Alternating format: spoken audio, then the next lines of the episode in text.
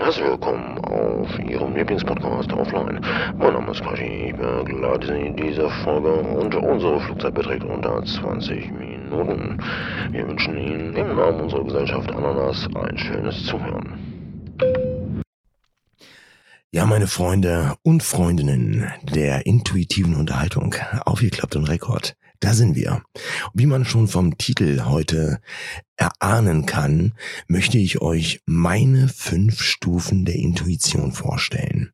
Mich haben einige angesprochen offline ähm, und meinten, dass ich nicht so richtig hinterm Ofen vorkomme bezüglich der Intuition. Ja, das ist ein Bauchgefühl, ja, man hat es, man kann sich darauf verlassen, das mag ja alles sein, aber wie kann man es vernünftig verwenden oder beziehungsweise anwenden.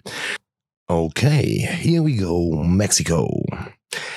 Wir müssen als allererstes festhalten, dass Intuition die Fähigkeit ist, ohne bewusste Analyse oder rationaler Überlegung Informationen zu erfassen beziehungsweise Entscheidungen zu treffen. Soweit sind wir schon. Wir wissen, es ist ein Bauchgefühl. Wir wissen, dass es jeder hat, dass man sich zum Großteil darauf verlassen kann und dass es instinktives Wissen ist. Ich zitiere hier gerne auch einen guten Freund, der gesagt hat, dass es eine zuverlässige Quelle ist, eben für Entscheidungsfindung. Die erste Stufe beziehungsweise der Einstieg in diese Intuition ist die schnelle Entscheidungsfindung. Das bedeutet, dass die Intuition es ermöglicht, schnelle Entscheidungen zu treffen, ohne Zeit für langwierige Analysen und Abwägungen zu verlieren.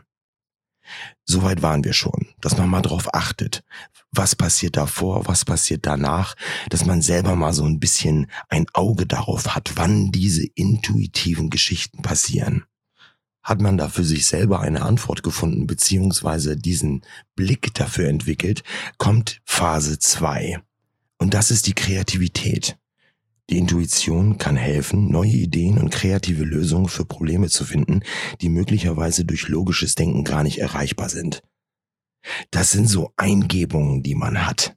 Ideen, wo man erst beim Machen oder beim Realisieren dieser Idee Lösungsansätze entwickelt. Aber man macht es einfach die dritte Phase und da fällt es mir sehr schwer, das Wort überhaupt in den Mund zu nehmen, weil ich da, ja, eine gespaltene Ansicht habe für dieses Wort. Aber es ist tatsächlich die Empathie. Indem man auf seine Intuition hört, kann man oft die Bedürfnisse und Gefühle anderer Menschen besser verstehen und darauf reagieren. Alles, was ich euch so erzählt habe in der Vergangenheit mit Kevin Aljoscha, und seiner Freundin. Das sind alles so Sachen, die passieren aus einem ja, automatisierten Prozess. Der eine macht dem anderen das Leben irgendwie schwer. Dabei muss das gar nicht sein. Intuition kann da auf jeden Fall weiterhelfen. Danach kommt eigentlich ein ziemlich geiler Schritt beziehungsweise eine Phase. Und zwar ist es das Selbstbewusstsein. Weil du fängst jetzt nach und nach an, auf deine Intuition zu vertrauen. Dass du halt eben diese richtigen Entscheidungen triffst. Und das ist automatisch dann für das Selbstbewusstsein und das Selbstvertrauen absolut das Richtige.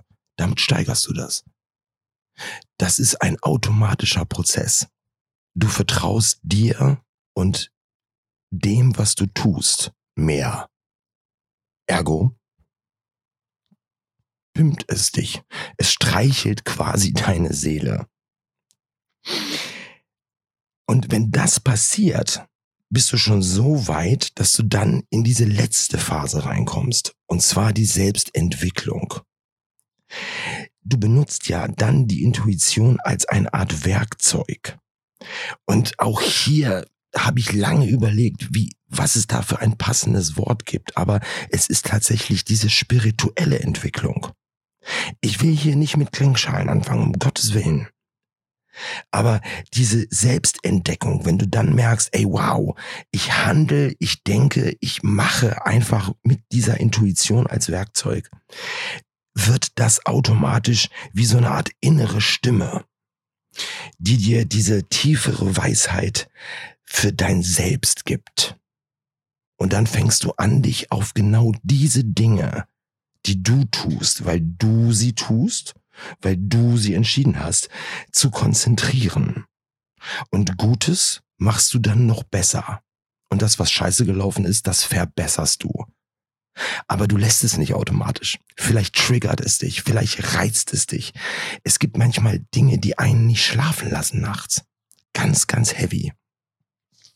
Und diese fünf Phasen, die möchte ich jetzt mit euch in diesem Format nach und nach immer mal zwischendurch aufgreifen und meine Beispiele nennen.